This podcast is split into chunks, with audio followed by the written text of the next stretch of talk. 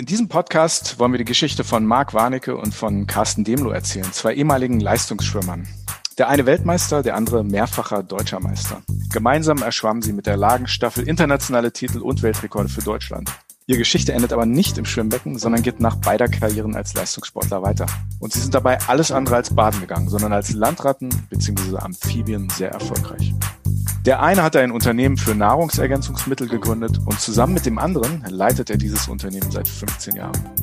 Das Unternehmen heißt Amsport und dieser Podcast heißt Zwei am Sport.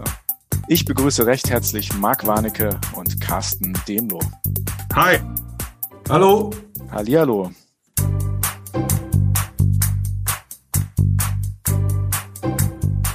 Zwei am Sport, der Podcast mit Marc Warnecke und Carsten Demlo.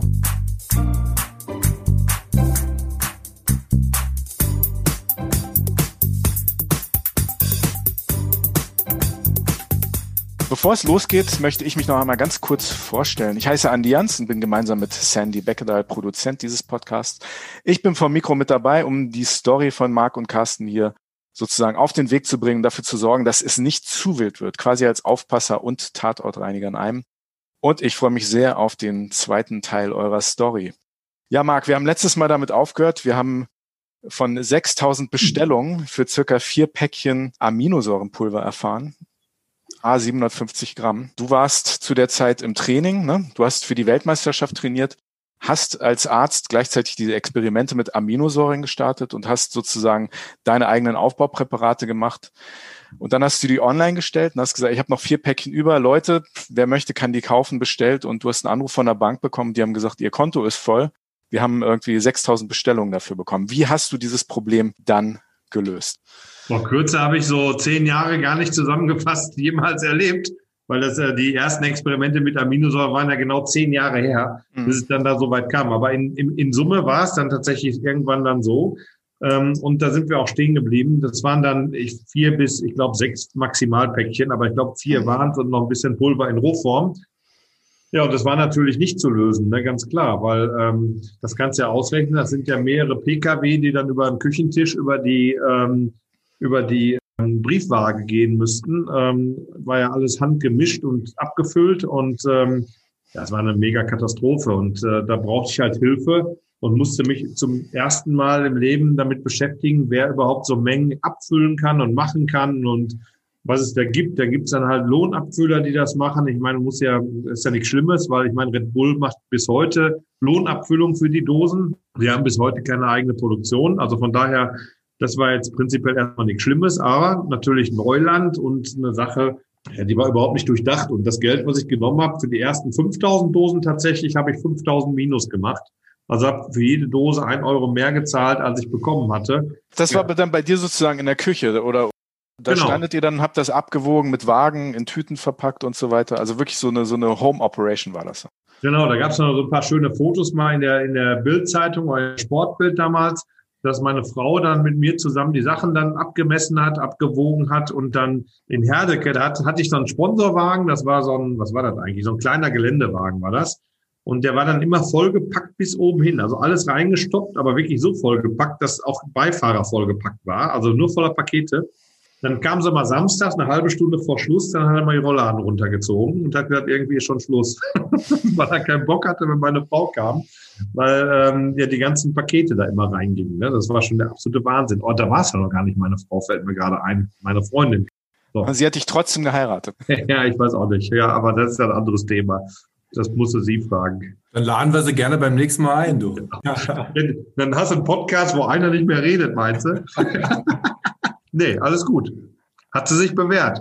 Du sagst, ich habe das eben so in zehn Jahre in so eine Minute Zusammenfassung gepackt, aber ich habe wirklich zu Hause damit angefangen, in der Küche die Dinge abzuwiegen, habe die Pakete dann ja. selbst verschickt per DHL oder, oder Kurierdienst. Wie kam dann der Carsten dann da rein? Ihr wart ja, ihr kamt ja irgendwie da aus dem Trainingslager, du kamst aus der Weltmeisterschaft. Wie habt ihr das organisiert, sozusagen da dann eine Firma draus zu machen zu zweit? Ja, genau, da kam ich dann aus der, das war ja erst keine Firma, es war ein Einzelunternehmen. Ja, da kam ich ja von den Weltmeisterschaften wieder und das Ganze wurde ja nicht einfacher und nicht äh, weniger, sondern eher deutlich deutlich mehr noch. Und ähm, ja, da hatte ich dann halt die Probleme so, Ende des Jahres, auf dem WM, wann waren die? September, glaube ich, ne, Carsten, so? Ähm, August, ja. Da hatte ich ein bisschen Ruhe, weil ich mich dann diese zwei Wochen auch auf die WM wirklich nur konzentriert hatte. Und als ich wiederkam, war das Postfach noch voller und ich habe zwischendurch schon immer was gemacht. Das hatte mein Trainer auch beobachtet. Und dann hat er die Idee gehabt, ja, vorher hat er die Idee gehabt, fahr nicht allein ins Trainingslager, frag mal den Carsten. Und dann hat er die Idee gehabt, sag mal, frag doch mal den Carsten, ob der nicht helfen könnte, als ich gesagt habe, ich habe da Probleme.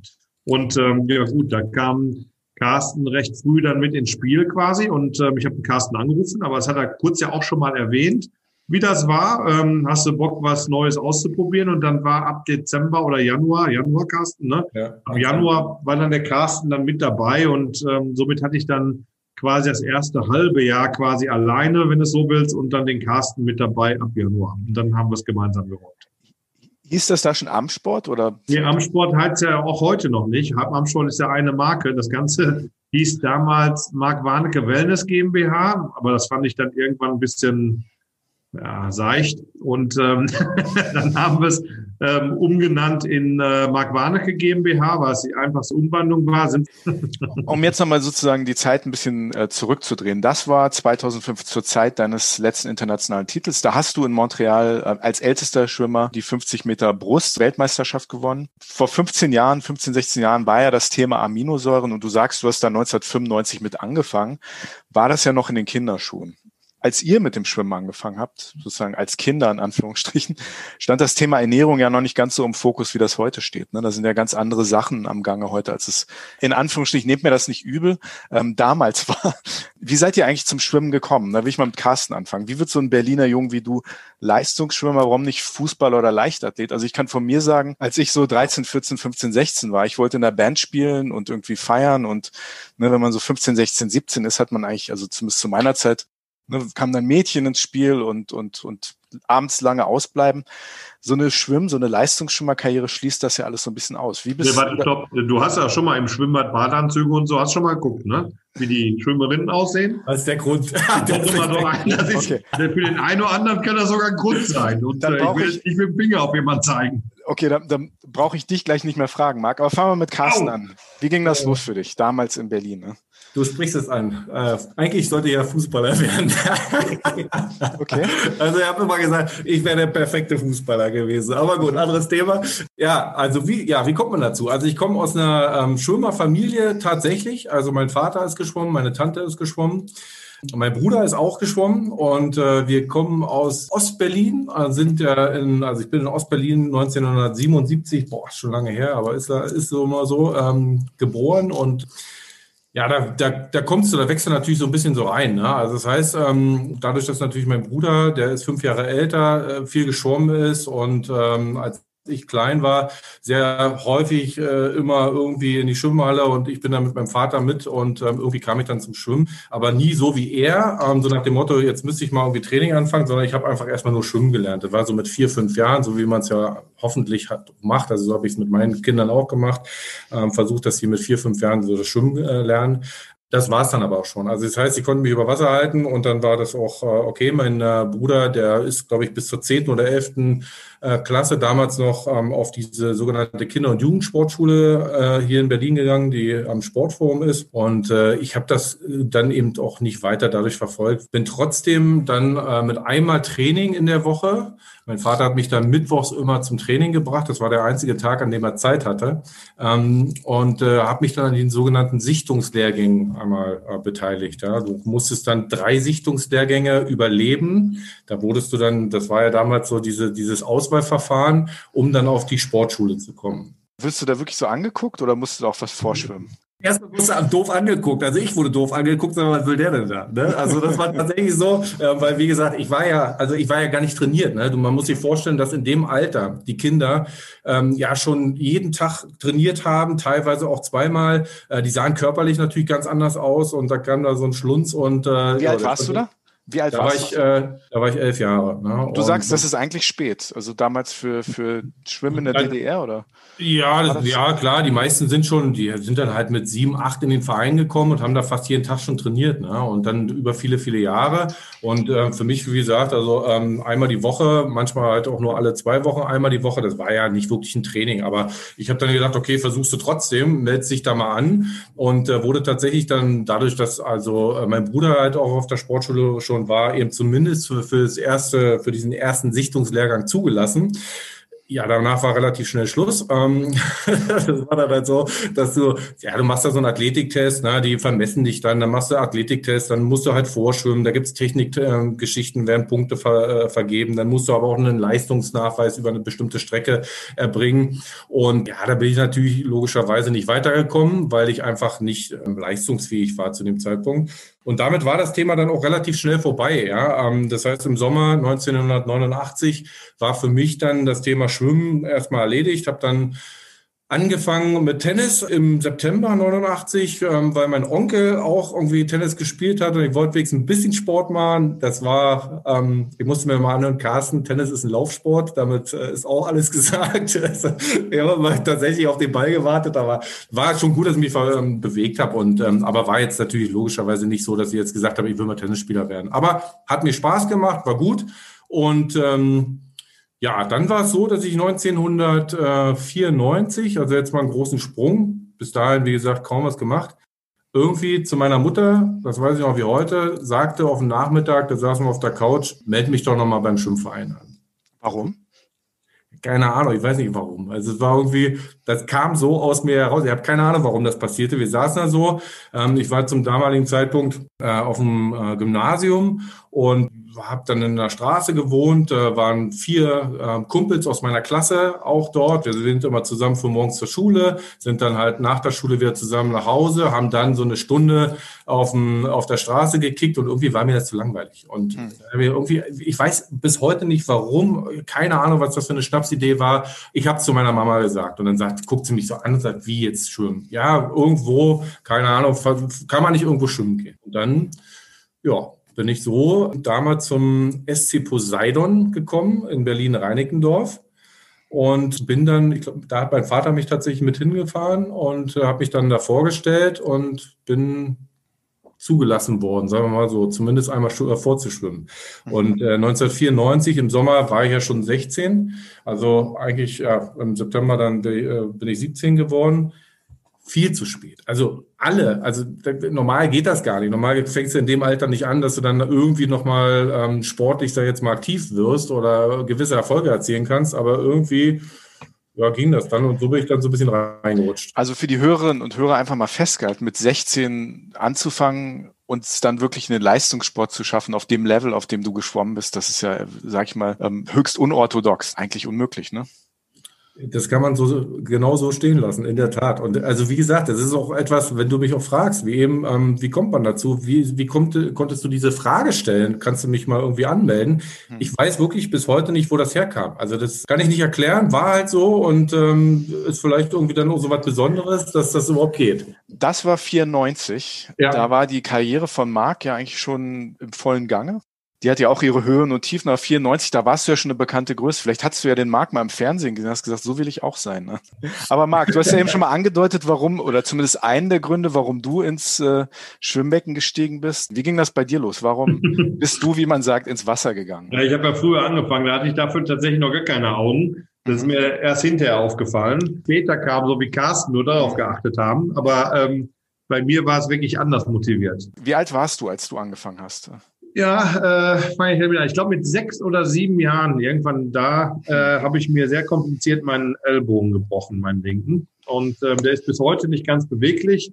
Und der Arm sollte eventuell versteifen. Ich habe da auch eine Nervenverlegung, also mein, mein ähm, hier dieser äh, Musikantennerv, wie man so schön sagt, den man sich am Ellbogen stoßen kann, der ist bei mir nach innen verlegt, weil das nicht mehr da hinten reinpasst, weil mein Ellbogen im Röntgenbild sieht schon sehr komisch aus. Und ähm, der Arm sollte halt steif bleiben erst, dann hat man es geschafft nach zig Operationen, dass er sich doch ein bisschen bewegen kann. Und ähm, dann hat der Arzt im Krankenhaus gesagt, es wäre gut, wenn ihr Sohn irgendwas macht, außer diese Moorpackung und diese Bewegungsübung bei der Physio das war eine ganz schlimme Zeit für mich, weil damals gab es noch nicht so Mutter-Kind-Betten. Ich habe äh, ein halbes Jahr am Stück im Krankenhaus gelegen alleine und meine Eltern kamen dann jeden Tag nur einmal kurz zu Besuch und sind dann gegangen. Und ähm, ich fand, werde bis heute nicht vergessen, dass es total ungerecht war, dass meine geliebten Granola-Kekse, ähm, die mir gehörten, zum einen mir nur in Rationen von zweien also am Tag gegeben wurde, was ja überhaupt nicht ging. Und dann, als wir, als ich nach einem halben Jahr endlich entlassen wurde, wurde die restliche halbe Packung, und ich habe mitgezählt, ich wusste, da ist noch eine Hälfte, wurde da gelassen und nicht mitgenommen. Das war also für, bis heute für mich das Ungerechteste überhaupt. Aber lange Rede, kurzer Sinn. Da kam ich, ähm, tatsächlich war ich lange im Krankenhaus und ähm, dann hat ähm, ein Arzt dann gesagt, es wäre vielleicht gut, wenn Ihr Sohn was macht, wo er den Arm bewegt. Wie wäre es denn, wenn er ein bisschen schwimmen geht? Und dann bin ich halt schwimmen gegangen. Und ähm, ja, so ist das dann quasi das Steinchen ins Rollen gekommen, langsam aber sicher. Erst über den DLRG, also Deutsche Lebensrettungsgesellschaft, habe da geschwommen in Bochum-Linden und dann haben die gesagt, ach, so untalentiert ist der junge Mann da gar nicht. Wie wär's denn, wenn du da mal im Schwimmverein guckst? Und dann bin ich da. Mein erster Trainer, ähm, Heinrich Dahlmann, hier hat mich dann quasi auch mitentdeckt ähm, und hat dann gesagt, das macht Sinn. Wäre doch schön, wenn der bei uns mit trainieren würde. Das war dann auch der Zeitpunkt, wo ich ja dann Spaß dran gehabt habe. Ähm, tatsächlich, das war relativ früh, habe ich Spaß dran gehabt, beim Schwimmen, diese, beim Brustschwimmen, diese Welle, die man vor sich hat, äh, zu verfolgen. Und ähm, deswegen bin ich, glaube ich, auch Brustschwimmer geworden. Immer eine Welle machen, ne? Ja, man macht so eine Welle und dann äh, irgendwann überholt man die Welle. Wenn man mehr Welle hat, mehr Welle macht als die Welle selbst. Nee, also dann, ähm, nö, das, das war dann wirklich so ein Grund. Dann habe ich noch zwischendurch am Anfang meiner Karriere in der Schule dann als ich in der fünften Klasse am Gymnasium war, habe ich noch eine fünf gekriegt wegen meines Bruststils. Ähm, das fand ich gar nicht nett. Dem Lehrer dann meine Medaillen gezeigt, hat ihn aber ähm, nicht so ganz motiviert, mir was Besseres als eine fünf im Brustschwimmen zu geben. Aber mir war eins klar und das war mir wirklich schon, das war mir von, das war mir früher in der Zeit schon klar. Da habe ich neulich noch mit jemandem drüber gesprochen. Ich wusste, dass ich mehr kann. Ganz komisches Gefühl, kann ich auch nicht beschreiben. Äh, ist auch anders, wie gesagt, als, als bei Carsten. Vielleicht bei Carsten die Motivation, dass er sitzt und gar nicht weiß, warum er auf einmal sagt, ach komm, meld mich mal beim Schwimmen an, weil irgendwas muss er ja dabei fühlen, als äh, äh, nicht zu wissen, was du tust. Also das ist vielleicht unterbewusst. Und bei mir war immer unterbewusst, dass es irgendwie zum Meer reicht, warum auch immer. Ja, so habe ich dann angefangen. Das waren so die ersten Grundzüge mit so ein paar Ecken und Kanten halt. Ne? Du wusstest relativ früh, dass es das Brustschwimmen ist, ne?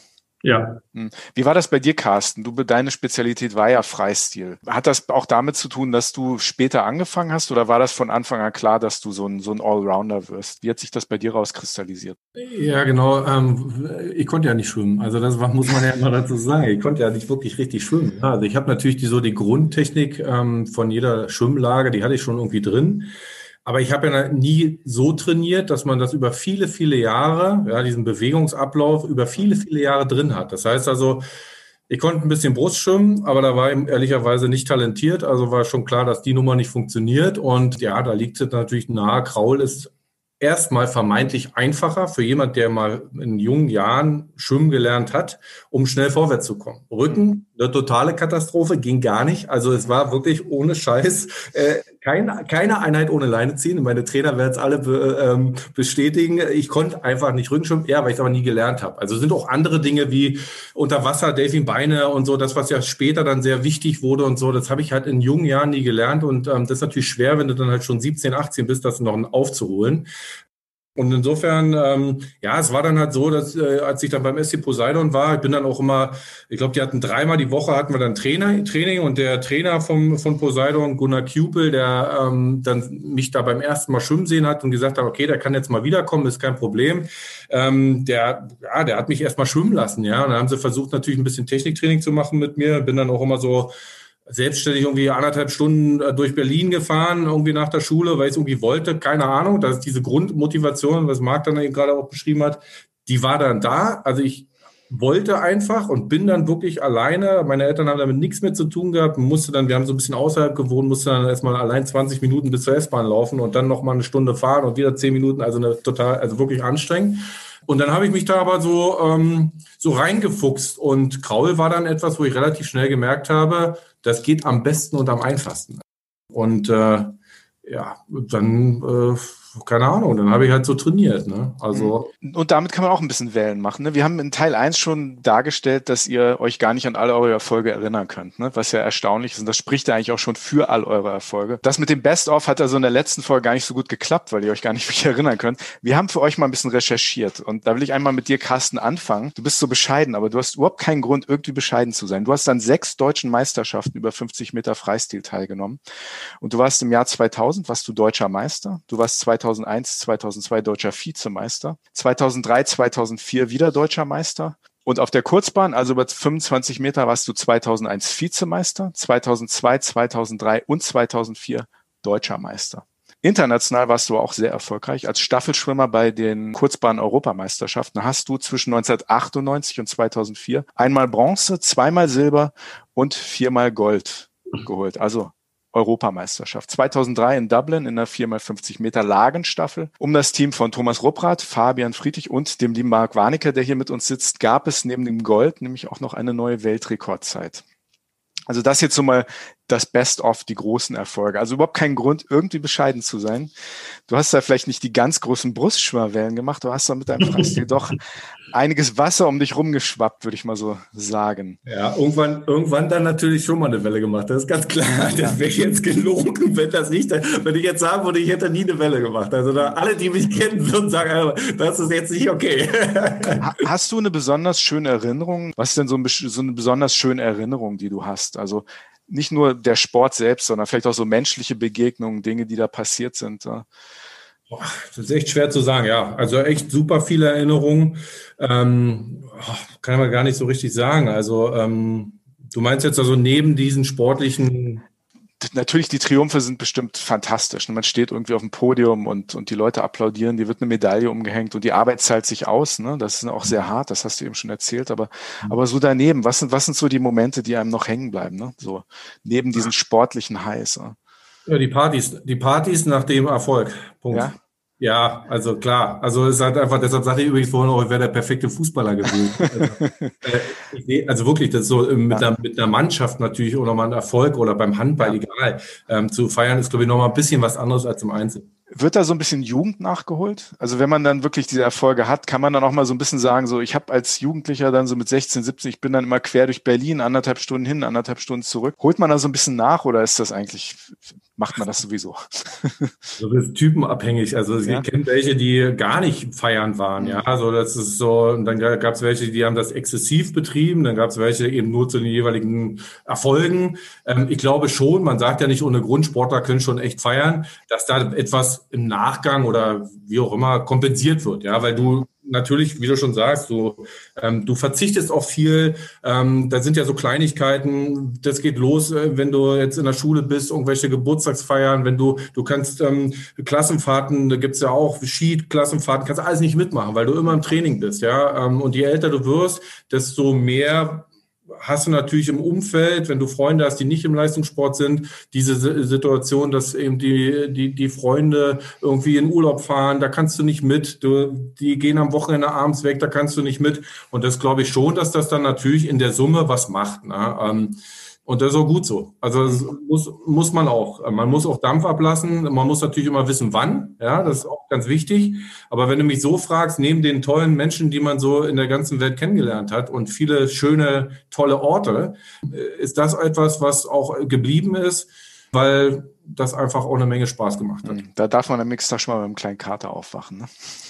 Kann man machen, ja. Marc, dein Best-of. Du hast an vier Olympischen Spielen teilgenommen, hast 1996 Bronze in Atlanta gewonnen. Und du wurdest außerdem dreimal Weltmeister. Einmal auf der Langbahn, das war 2005, und zweimal auf der Kurzbahn, einmal 1995 und 2000.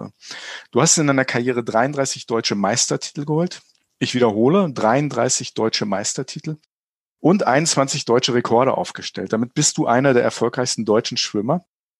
Pause aller Zeiten. Du bist unfassbare 17 Jahre an der internationalen Spitze mitgeschwommen. Also erstaunlich, auch deine Karriere. Ähm, das ist jetzt auch ein bisschen schon her, aber was, was sind so deine Erinnerungen? Du hast natürlich diese, diese wahnsinnigen Highlights. Ja, was meine Highlights sind, fragst du. Ja, also da gibt's wirklich viele. Also ich dicke da ein bisschen anders als Carsten auch tatsächlich. Ähm, ich war jetzt zum Beispiel nicht ganz so feierfreudig. Ich habe zwar schon Feiern mitgemacht und habe da schon genossen nach den Wettkämpfen auch. Aber doch ein bisschen anders und weniger, sag ich mal. Also ähm, das jetzt nicht heißt, dass Carsten da exzessiv war, das stimmt nicht. Aber ich war doch immer ein bisschen eher, eher, eher ja, anderer Typ, weil der, der, der Sport war nicht mein, ähm, wat, ja, wat, wie soll ich sagen? Also ist der Sport war natürlich meine Hauptlebensaufgabe in dem Zeitraum, aber das war wie, ähm, ist auch falsch, wenn ich sage Beruf, eher Berufung dann. Ähm, und ähm, mein Leben, mein, mein Leben, auf das ich Wert gelegt habe, was persönliche Bindungen und so anging, lief immer privat mit Nichtsportlern ab. Also mit Leuten, die nicht geschwommen sind. Und ähm, ich habe das also wirklich strikt getrennt. Also ich wusste teilweise auch gar nicht, alle bei mir in der Mannschaft sozusagen, wer, wer die alle sind, also bis hinten durch. Also klar, mit denen ich trainiert habe, logisch ganz normal, ich bin ja kein Nerd oder sowas, aber mhm. ähm, so weiter hinten raus, also das war mir eigentlich relativ egal, das war meine Arbeit. War das eine bewusste Entscheidung, also mit Nicht-Leistungssportlern sozial ein Umfeld zu schaffen? Oder? Ich glaube, das war das Notwendige, um das so zu schaffen, weil ich bin ja, hatte ich ja schon mal äh, kurz angedeutet, so ein Perfektionist. Ich habe da eher so autistisch ähm, alles, jeden Stein nicht einmal umgedreht, sondern jeden Stein so lange umgedreht, bis ich was gefunden habe, in egal was. Also ähm, ob der kleine Finger ein bisschen abgespreizt ist oder lieber nicht, oder ob ich hier noch ein bisschen äh, onduliere oder da oder wie ich meine Hüfte bewege oder den Fuß, wie die Zehen zueinander stehen. Ich habe ja alles akribisch hinterfragt. Alles, immer, immer. Jeden Millimeter meines Tuns. Ich war wenn ich trainiert habe, ähm, konnte ich teilweise nach dem Training nicht richtig sprechen und habe nur noch gestottert, weil ich ähm, jeden Zug, und das haben andere Schwimmer nicht, das weiß ich, ich habe jeden Zug, jeden Zug, den ich in meinem Leben gemacht habe, mental von Anfang bis zum Ende verfolgt. Also ich habe jeden Zug immer voll mitverfolgt mit dem Kopf, habe immer alles korrigiert, hab immer war immer dabei. Also ich bin vielleicht in meinem ganzen Leben ein paar Meter mal oder ein paar Kilometer sind das natürlich schon in Summe mal so ohne Kopf geschwommen, aber die meisten Meter, jeden Meter in meinem Training war ich mit meinem Kopf voll dabei. Bringe rein und kriege ein Gefühl am Körper und bin direkt voll dabei und konzentriere mich darauf. Das ist also ein bisschen, ja, ein bisschen abartig. Und ähm, ich brauchte, was das angeht, dann irgendwo die Trennung. Ich konnte nicht damit leben, dass ich nicht alles ähm, optimiere, weil ich fand das so geil. Das hat mir so einen Spaß gemacht, den perfekten Stil zu entwickeln, das perfekte Training zu entwickeln. Ähm, das ist ein etwas anderer Ansatz. Ähm, es ging mir auch nicht nur ums Gewinnen oder so, sondern die Perfektion war mein Ziel. Du warst ja zum Schluss deiner Karriere, warst du ja schon Arzt, ne? Und als Arzt ist man ja auch im Endeffekt, das ist ja ein analytischer Job, ne? Also du musst diagnostizieren, du musst den Körper verstehen. Das hat dir offensichtlich nicht nur bei der Produktion deiner Nahrungsergänzungsmittel geholfen, dann zum Schwanzende deiner Karriere und, und den zehn Jahren, die du vor dann eigener Forschung reingesteckt hast, sondern auch diese Perfektion zu entwickeln. Warum wolltest du denn Arzt werden? Ist das was, was einfach irgendwie sich so ergeben hat aus dem Sport heraus, dass du gesagt hast, ich interessiere mich irgendwie für die, für die menschliche Physik oder, oder war das etwas, was dich auf einem ganz abstrakten Level interessiert hat? Das war tatsächlich auch wieder eine Verletzung, die ich hatte, ähm, weswegen ich auch ausgemustert wurde. Ich hatte eine, eine, eine Knieverletzung. Und ähm, ja, dann bin ich irgendwann mal, also bin damit rumgelaufen, immer obwohl mein Meniskus blockierte, habe dann meine Technik so verändert, dass beim Brustschwimmen mein Meniskus nicht blockierte und dann konnte ich halt wieder schwimmen. Dann wurde das Knie zwar manchmal dick oder nicht, aber im Endeffekt wollte ich dann nicht operieren lassen. Hab dann allerdings in Bergmannsthal Bochum damals ähm, Professor, äh, nee, Doktor, das war Privatdozent damals, äh, erst, hinterher ist er Professor geworden, ähm, Neumann kennengelernt, der mich dann operiert hat quasi. Und bei der OP, ähm, also einmal davor, der war auch sehr sportbegeistert, hatte mir alles erklärt und hinterher ähm, und auch während der OP, weil ich nur eine Narkose hatte, so dass ich wach war. Ähm, da hast du zugeguckt, ja. Habe ich zugeguckt, genau, fand das ganz spannend und ähm, ich habe da eigentlich war ich eingeschrieben Wirtschaftsinformatik, weil dann wäre ich in die Fußstapfen meines Vaters getreten. Das wäre relativ einfach äh, geworden für mich. Habe dann aber bin aus dem OP geschoben worden, habe gesagt, da ist mein Job. Und ich wusste auch von Anfang an, was ich machen wollte. Das mhm. war Bewegungsapparat und das war mein Thema. Und ähm, dann habe ich gesagt, ich fange an zu studieren, also Medizin zu, zu studieren habe dann umgeschwenkt und bin dann, äh, habe mich dann quasi da eingeschrieben. Und ähm, das war immer mein Wunsch, ähm, operativ orthopädische ähm, oder unfallchirurgische ja, Fallbilder zu machen. Das war mein Ding. Fast ein bisschen Sinnbild so für dich und wie du auch an, an, an das Thema Nahrungsergänzung, Ernährung, Leistungssteigerung rangehst, wenn man sich überlegt, du lagst da und hast dir bei der eigenen OP zugeguckt und hast gesagt, oh, das ist ja cool, das will ich auch machen. Ne? Ja, aber genau das, ne? Ist auch ein schöner pragmatischer Job, ne? Ja. Du siehst ja in der Unfallchirurgie, da kommt was, dann musst du entscheiden und dann ziehst du es durch und danach mhm. bist du auch fertig erstmal. Ne? Also ähm, der Körper macht dann ja viel, viel mehr noch dann daraus. Ne? Also ich meine, wenn du so eine Platte oder so implantierst, dann, dann kannst du aber hinterher hast du auch die Kontrolle direkt ob du gut oder schlecht warst. Ne? Das war für mich auch ganz wichtig, ne? dass es nicht so eine Sache ist, wo du erstmal sagst, ah, es könnte und vielleicht auch nicht. Wir warten mal drei Jahre und dann, dann gucken wir uns mal an, ähm, was dann daraus wird, sondern ähm, ähm, es ist ja diagnostisch relativ übersichtlich. Du musst schnell entscheiden, siehst, was da ist und machst dann das Beste draus und kannst vor allen Dingen am Ende des Tages in der Regel dann sagen, ja, das war jetzt, also meine Aufgabe war jetzt schon mal okay, ja, und mhm. konnte dir quasi eine Wertung, Punkte oder was auch immer geben und sagen, hier, ich war ganz gut. Das war für mich auch ganz wichtig, muss ich sagen. Hm. Also als Arzt und Schwimmer und, und Athlet ähm, der pragmatische Problemlöser. Carsten, wir haben letztes Mal schon ein bisschen über eure gemeinsamen Erfolge gesprochen, was ihr so gemacht habt in der, in der Staffel. Für dich und, und für eure mittlerweile ja langjährige Freundschaft. Was sind so deine ersten Erinnerungen an Marc und so, so wie sich eure Freundschaft dann von da aus entwickelt hat? Du hast ja diesen Schritt gemacht. Marc kam zu dir mit, mit dieser Idee, mit, mit seinen wahnsinnig vielen Bestellungen und den gar nicht so großen Kapazitäten, die er zu dem Zeitpunkt hatte, um diese Produkte herzustellen. Wie ging eure Freundschaft los und, und äh, was hat dich dazu geführt zu sagen, klar, da bin ich dabei, ja. Was sonst? Ich musste gerade, ich musste gerade so schmunzeln bei der ersten Frage, die du gestellt hast. Was fällt mir als allererstes ein? Ganz witzig. Dublin war, glaube ich, 2003. Drei, ja, 2003. Langstaffel. Da bin ich, also ich hatte, das war ganz komisch da äh, äh, an dem Tag, am Donnerstag, ich weiß noch wie heute, war ein Donnerstag, erster Tag von den Kurzbahn-Europameisterschaften, ähm, 50 Kraul Einzel und die Lagenstaffel waren an einem Tag. Und 50 Kraul Einzel musstest du Vorlauf schwimmen, Zwischenlauf, Endlauf schwimmen. Ja, und Dazwischen war noch, also zwischen Vor- und Zwischenlauf war noch ein Vorlauf von der Staffel.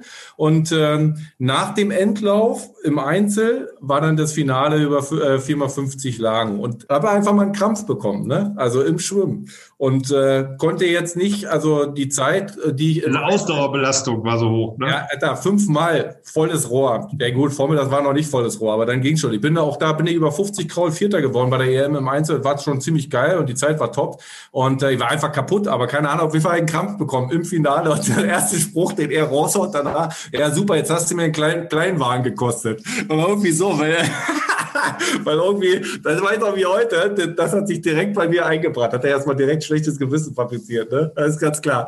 Nee, ja, wie soll ich sagen? Wie, wie war das? Ähm, wir haben uns ja das erste Mal glaube ich, war das 98 oder was bei der EM oder so mal. Aber haben wir schon gesagt, also wir sind ja eigentlich so parallel aneinander vorbeigelaufen, wenn man so möchte. Und dann hat sich das ja durch dieses Trainingslager und, und durch ein paar Rennen natürlich, ähm, da war auch nochmal eine äh, WM in, in der Napolis, Kurzbahn-WM waren wir zusammen. Da hatte Marc, glaube ich, gerade sein Haus gekauft, das mir ein paar Bilder gezeigt, weiß ich auch noch, da hat ganz viele Fotos gemacht. Ähm, und da hat man schon ein bisschen äh, mehr immer auch zu tun miteinander. Ja gut, und das Ganze hat sich natürlich dann gefestigt, nachdem wir ja dann äh, fast jeden Tag miteinander zu tun hatten, als es nämlich dann losging äh, mit der Firma. Ne? Also ganz klar. Und für dich, Marc, was, was ist deine erste Erinnerung an Carsten? An der Kleinwagen. ja. Daran kann ich mich tatsächlich gar nicht erinnern, weil Sprüche habe ich immer genug geklopft, da ähm, weiß ich gar nicht, was alles. Indianapolis, ehrlich gesagt. Also ziemlich spät. Aha. Weil vorher war Carsten ja, wie gesagt, ein Krauler und der war dann dabei oder nicht und hat ja nichts mit zu tun, war ja kein Konkurrent oder sowas. Und das war dann, ähm, ja. War ja auch viel jünger, ne? Also du hast war ja, ja jünger, sieben Jahre jünger. Ne? Das merkst du dann ja in dem Alter ja auch ganz deutlich. Und ähm, ja, Carsten hatte halt eine ganz andere Entwicklung als ich. Also der war ja nicht bei mir jetzt so, weiß ich nicht, ähm, JTM-Jahrgang, also Jugend-Europameisterschaften und sowas. Also den Jahrgang war er ja gar nicht dabei. Also die ganze Jugend habe ich den ja gar nicht gesehen. Und er kam irgendwann als Jugend dann dazu quasi. Und ähm, da war ich ja schon alt etabliert, als er da anfing ich meine, 94 hat er gerade gesagt, hat er dann gesagt, ich fange wieder an. Da war ich ja 98, äh, 88, 92 schon bei Olympia. Ähm, dann EM, zig EMs gehabt und sowas. Da war ich ja etabliert quasi. Und dann kam halt der Carsten irgendwie dazu. Da achtet es ja nicht groß drauf. Und erste Mal bewusst wurde es mir in dem kleinen Team Indianapolis, weil das war irgendwie so ganz komischer Wettkampf. Also war und ähm, ja, da haben wir dann auch geredet und sowas untereinander. Ich meine, eine Mannschaft äh, im Schwimmsport versteht sich ja eh immer. Also das ist ja deswegen da ist ja gar nicht so, dass du sagst so ein Arsch oder so, sondern du verstehst dich ja und bist ja auf einem Level immer. Das ist alles okay. Deswegen hast du da. Aber da wurde es mir erst einmal bewusst und ähm, oder Carsten mir erst einmal bewusst, natürlich in den Staffeln, weil dann bist du natürlich ähm, schwimmst in einem Team, ne? dann, dann ähm, guckst du ja schon genauer an. Und ähm, ja gut, jetzt gab es gab's dann keine Wertung. Es war also nicht ähm, keine schlechte Wertung von mir. Sonst hätte ich ja nicht zugestimmt, als der Horst meinte, wie wär's denn mit dem Carsten, der trainiert in Hamburg alleine. Nehmen wir den zum EM, äh, WM-Trainingslager oder zum Vorbereitungstrainingslager mit. Ähm, und so kam das dann quasi, weil ich da jetzt eine neutrale Einstellung hatte, sagt Carsten ist nett, der ist da auch alleine, macht sein Ding, ist super machen wir es. Und da hat sich das dann quasi ähm, entwickelt, wo man dann sagt, ach guck mal, das ist aber lustig. Und da hatten wir auch eine Menge Spaß, obwohl wir nur zu zweit waren, ne? das muss man sagen. Definitiv. ja. Ihr musstet, und das müssen viele Sportler heute auch, nebenbei Schwimmer, nebenbei arbeiten. Du hast Medizin studiert, Marc, bist Arzt geworden. Der Carsten hat eine Ausbildung gemacht, hier wo ich sitze, in Hamburg beim Otto-Versand und hat äh, ja neben diesem harten Training auch noch eine Ausbildung gemacht und gearbeitet. Wie euch das geholfen hat, das hat ja auch Vorteile. Darüber wollen wir mit euch in der nächsten Folge reden. Von zwei am Sport, der Podcast mit Marc Warnick und Carsten Demlo. Fand ich super spannend heute von euch zu hören, die Anfänge wie ihr euch kennengelernt habt. Und das ist für mich eigentlich so an diesem Podcast der schönste Teil. Das ist eure Freundschaft, wie ihr zusammengefunden habt, wie sich eigentlich alles irgendwie aus dem Wasser herausbegeben hat und sozusagen um diese Firma rum, um das Unternehmen, aber eigentlich so eure Freundschaft, die, die ist so der schönste Teil dieser Geschichte für mich. Und ich freue mich darauf, da weiter mit euch irgendwie drin rumzubohren und noch mehr Geschichten zu hören. Vielleicht auch ein bisschen mehr Partygeschichten von euch. Ja. Bist du vorbereitet, ja? Du bist auf alles vorbereitet. Schauen wir mal, schauen wir mal. Ne? Ja, bin ich mal gespannt. Auf jeden Fall vielen Dank für heute. Es war super spannend. Und in der nächsten Folge wollen wir über Erfolg sprechen. Nämlich darüber, wie Amsport dann wirklich erfolgreich wurde, wie ihr eure ersten großen Kunden gelandet habt, auch im Bereich des Leistungssports, Fußballvereine, Bundesliga etc. etc. Da waren wir nämlich noch gar nicht. Und das machen wir beim nächsten Mal. Liebe Zuhörer und Zuhörerinnen, wenn es euch gefallen hat, schaltet nächstes Mal wieder ein. Wir würden uns sehr freuen. Ich bedanke mich bei Marc Warnecke und und Carsten Demlo. Danke, Jungs. Gerne. Tschüss. Gerne. Tschüss.